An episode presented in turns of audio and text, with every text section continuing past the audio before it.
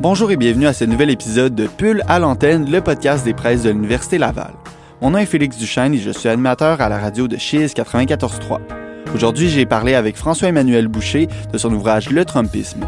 On a parlé de rhétorique trumpienne et de sa façon de sortir du moule de la rhétorique classique, de choquer et de prendre place sur les réseaux sociaux, chose qu'on ne voyait pas avant avec des hommes et des femmes politiques. Bonne écoute! Donc tout d'abord, euh, bonjour, euh, bienvenue au podcast Pull à l'antenne. Je parle à François-Emmanuel Boucher qui a écrit euh, Le Trumpisme. Donc bonjour, Monsieur Boucher, ça va bien? Très bien, vous. Oui, j'aimerais ça, avant qu'on parle de votre livre, que vous me que vous me dressiez le portrait de votre carrière pour tout ce qui a mené jusqu'à l'écriture du de l'ouvrage Le Trumpisme. OK, en, en quelques mots, ma formation est en études littéraires, donc j'ai fait mes études à l'université McGill. J'ai fait ma maîtrise sur les, euh, les discours haineux pendant les guerres de religion. Ensuite, j'ai fait mon doctorat sur euh, les, la rhétorique réactionnaire dans les discours catholiques pendant la période de la Révolution française. Puis euh, par la suite, je me suis toujours intéressé à des mouvements dits d'extrême droite, de tout ce qui est l'irrecevable, mais dans une perspective rhétorique. C'est un peu ma, ma formation universitaire. Mhm. Donc, euh, avant le, le Trumpisme, j'avais écrit un livre sur un réactionnaire français beaucoup moins connu qu'on nomme Philippe Murray.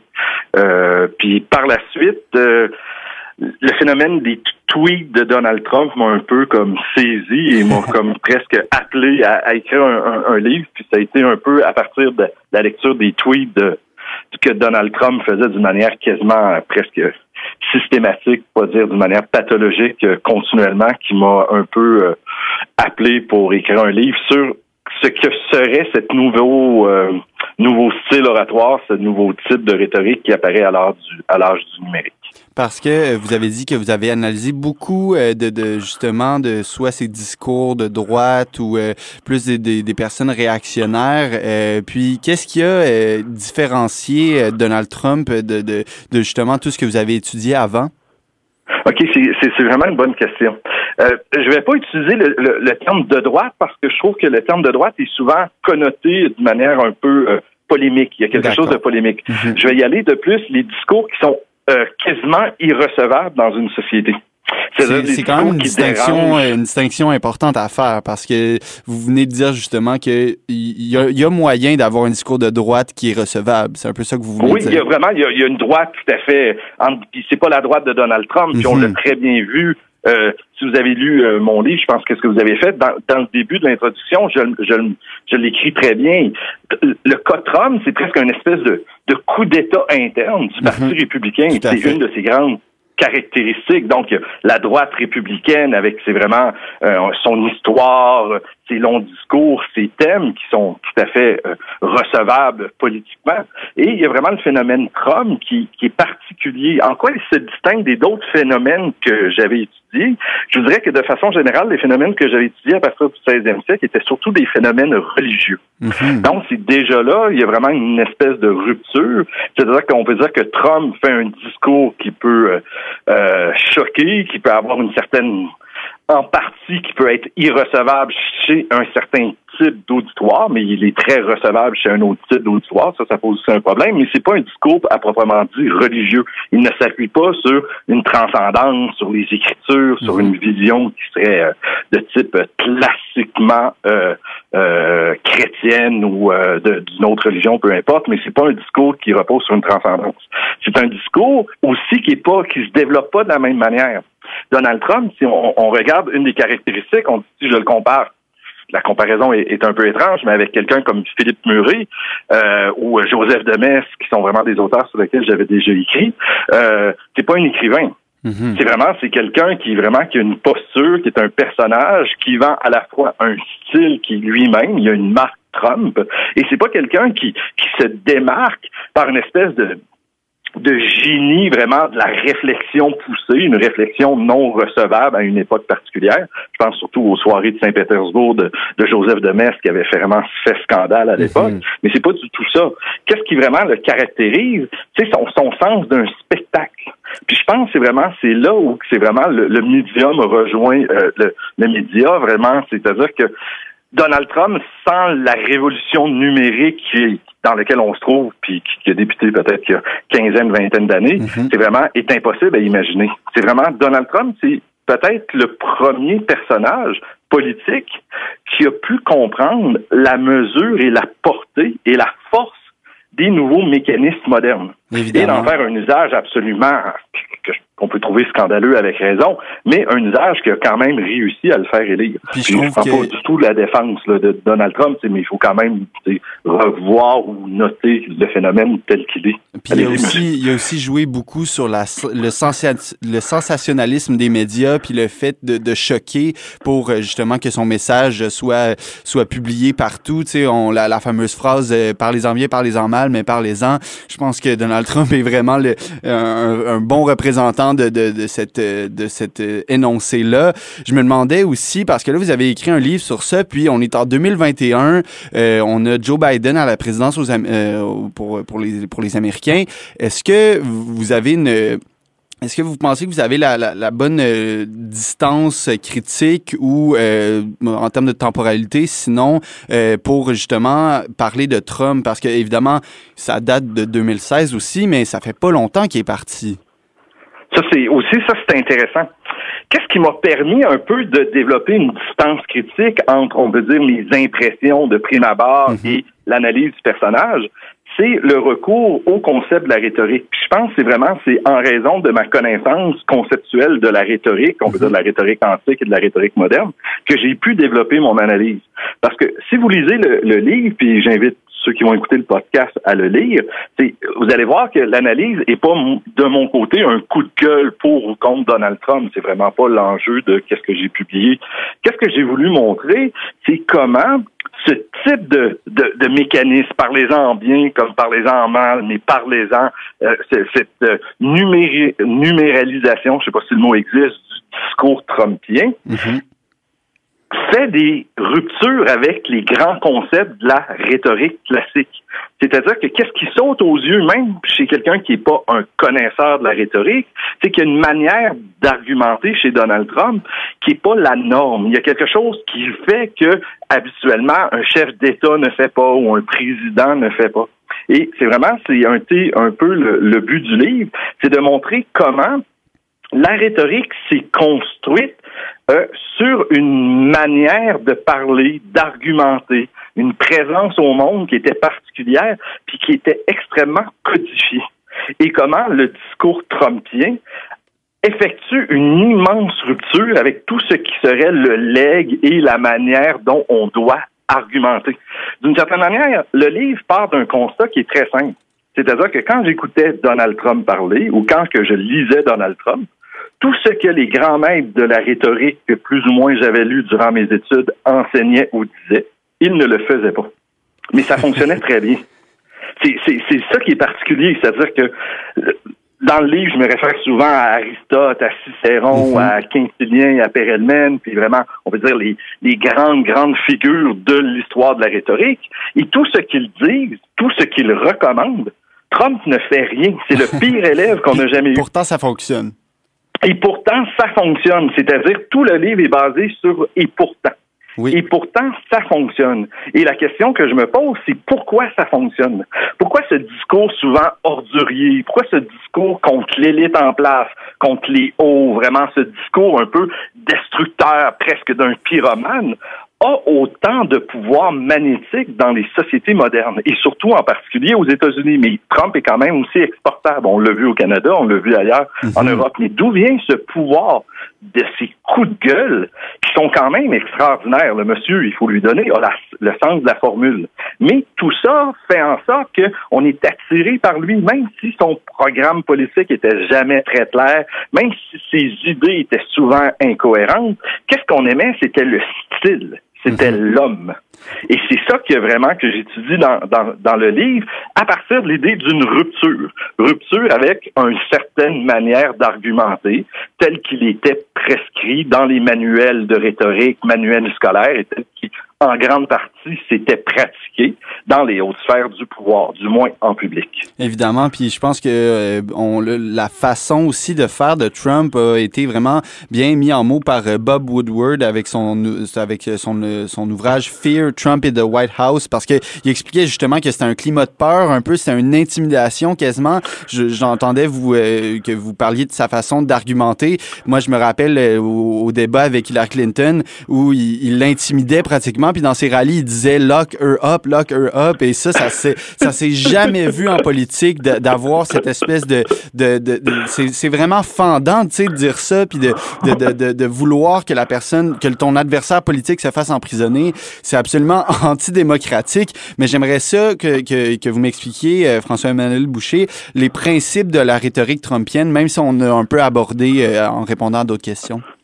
Oui, j'y arrive, mais chose sur qu'est-ce que vous avez dit. Mhm. C'est vraiment l'idée de la rhétorique classique. La rhétorique classique est vraiment basée sur des principes qui sont extrêmement euh, contraignants et qui ont pour finalité de permettre un échange euh, euh, d'arguments entre, moi je nomme ça, entre les happy few, c'est-à-dire entre ceux qui savent argumenter. Mhm. Donc vraiment, dans toutes les prescriptions oratoires que l'Occident a réussi à formuler, accumuler, analyser, vraiment dans un immense corpus qu'on pourrait dire euh, vraiment tout, tout ce qui est l'étude rhétorique, on essaie vraiment de mettre en scène un semblant de communication, un semblant d'échange, une manière d'être, de paraître, vraiment d'utiliser les passions ou la logique pour faire en sorte que le spectacle soit celui d'un dialogue continu. Hmm. Quand vous avez parlé de Lockered Up, c'est vraiment l'idée qu'on va l'enfermer, l'idée que aussi que Trump prend tellement d'air qu'on réussit pas à respirer. Mais ça, c'est vraiment une immense rupture dans l'histoire de la rhétorique. Dans, chez Aristote, c'est vraiment ce constat traverse l'histoire euh, vraiment de l'argumentation. Une des caractéristiques de l'orateur, c'est la prudence.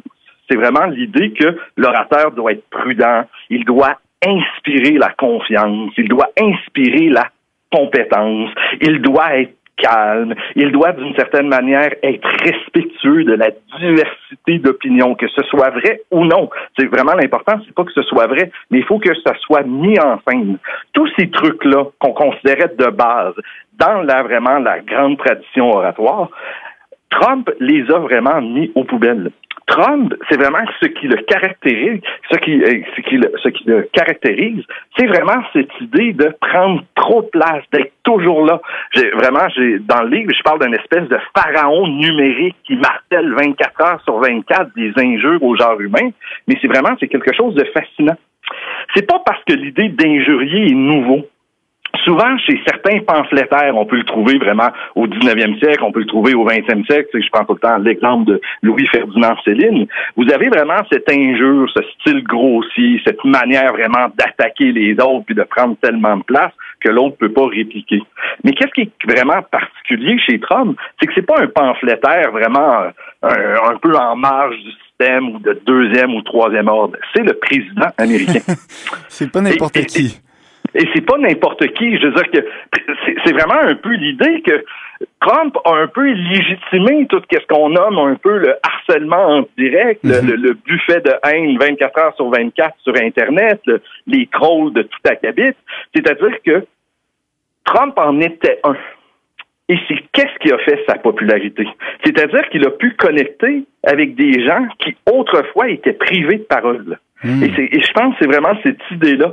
Euh, dans le livre, dans la conclusion, je parle des déshérités du logos, c'est-à-dire ceux qui ont ni les compétences, ni la, la, la légitimité, ni les capacités de pouvoir s'exprimer correctement dans un débat, entre guillemets, euh, mis en scène avec la prudence, la compétence, puis toutes ces caractéristiques qu'on considère être le propre de l'orateur. Trump a vraiment fait une immense rupture parce qu'il argumente comme Pierre-Jean Jacques, parce qu'il argumente comme le dernier des trolls, parce que pour lui, argumenter, c'est pas important. Qu'est-ce qui est important, c'est d'injurier. Qu'est-ce qui est important, c'est de choquer, de prendre la place. Hmm. on n'est plus lors de la vraiment de d'une presse d'une volonté vraiment de convaincre l'autre. On, a souvent dit que Trump s'adressait qu'à ses convertis, il ne s'adressait qu'à sa base. Dans ses rallyes, finalement. Oui, dans ses rallyes. Mais ça va avec sa manière d'argumenter. Mhm. C'est-à-dire qu'il ne faisait que le feu, il ne faisait que faire en sorte que les gens qui étaient de son côté demeuraient de son côté. Mhm. Je pense pas que quelqu'un, un anti-Trumpien, en raison de la lecture d'un tweet, déciderait du jour au lendemain de dire ah oui, ce tweet-là, hmm, c'est un beau projet de société, ben je vais voter pour lui.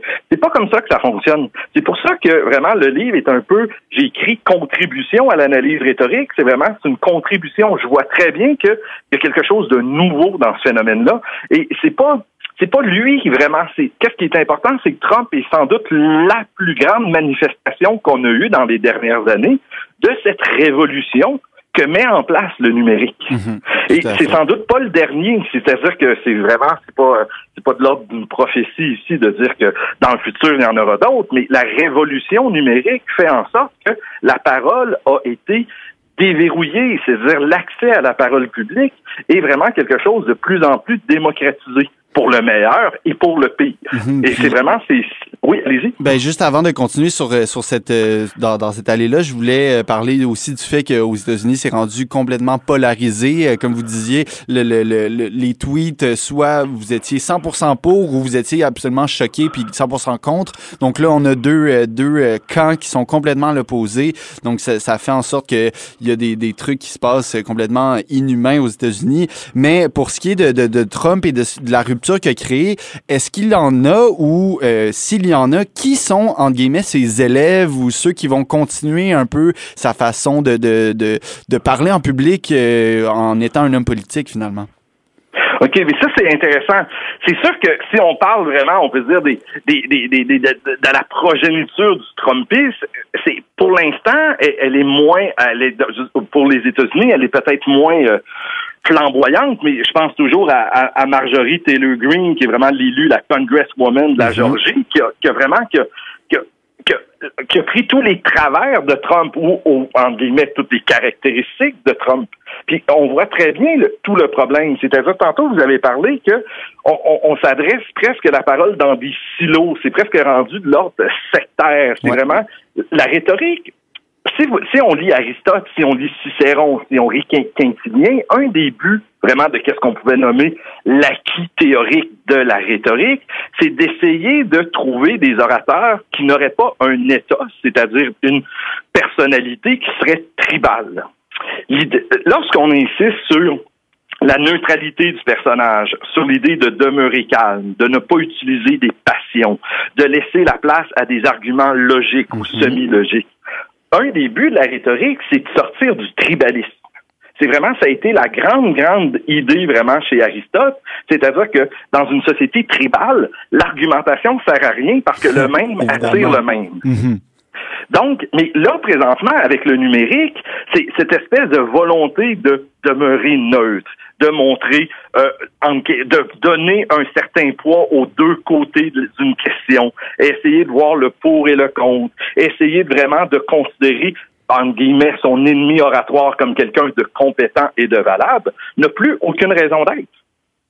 Donc, c'est à partir de là qu'on on voit vraiment du monde qui évolue en silo, qui mhm. vraiment qui continue à vraiment entretenir une espèce de, de hargne rhétorique parce que cette hargne-là est payante, puis elle a un pouvoir magnétique et un pouvoir d'attraction assez fascinant.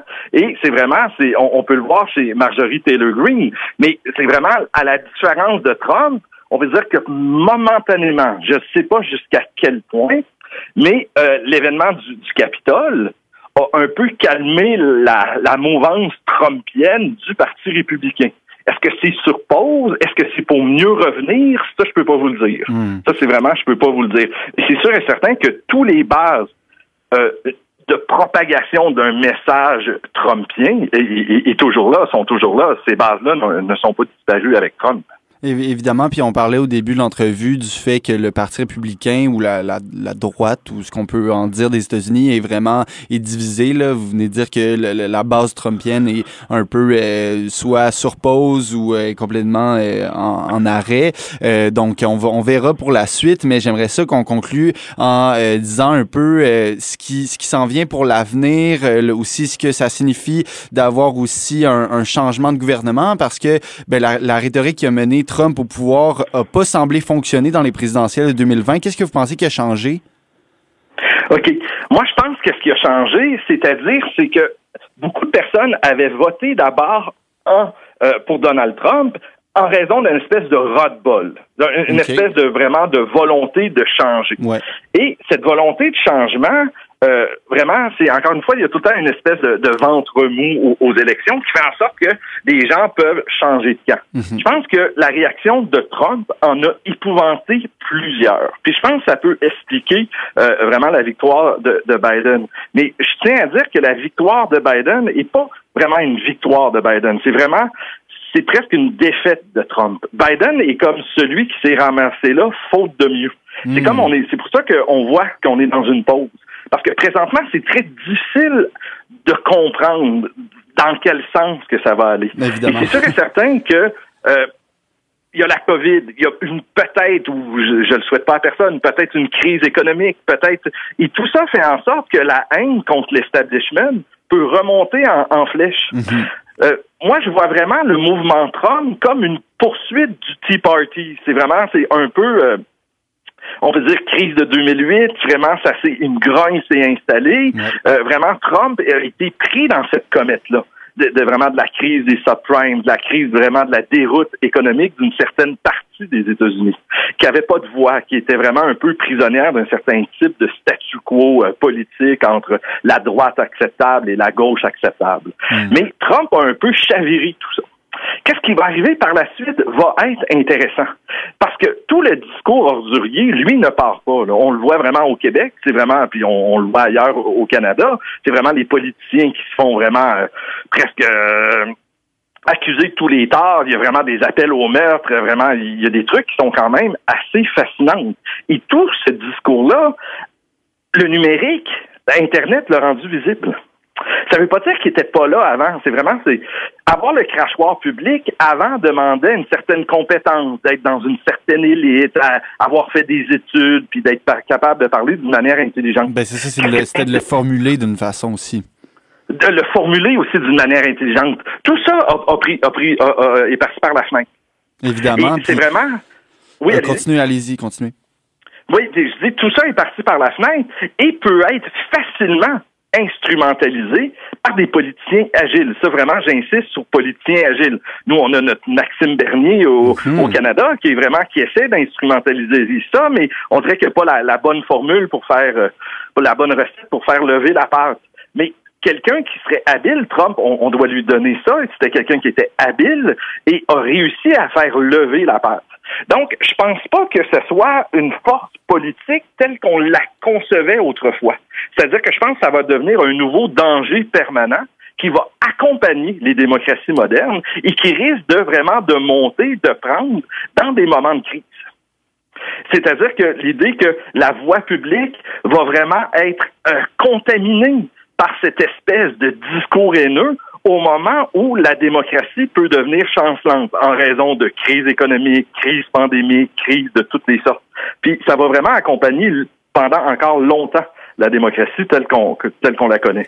C'est euh, c'est pas disons de, de, très bon augure en fonction de tout ce qui arrive. On espère que ça va pouvoir changer de cap euh, en fonction euh, évidemment du nouveau président puis de, de, de, aussi des, des débats sociaux, la Covid-19 aussi. On essaie de voir si elle va être capable de diminuer pour qu'on on puisse reprendre notre vie tranquillement puis parce que là tous les autres sujets, on dirait qu'ils ont, ont pris le, le poste secondaire puis la Covid est rendue en premier. Donc on verra comment est-ce que ça va pouvoir ça va pouvoir se développer. Je vais parler du Trumpisme avec François-Emmanuel Boucher. Merci beaucoup de m'avoir expliqué un peu la, la rhétorique trumpienne et euh, son, sa façon un peu de, de lancer par la fenêtre toute la, rhétorique classique. C'était vraiment bien expliqué. Merci beaucoup. Euh, ben, c'est un plaisir, puis à la prochaine fois. Merci. Au revoir.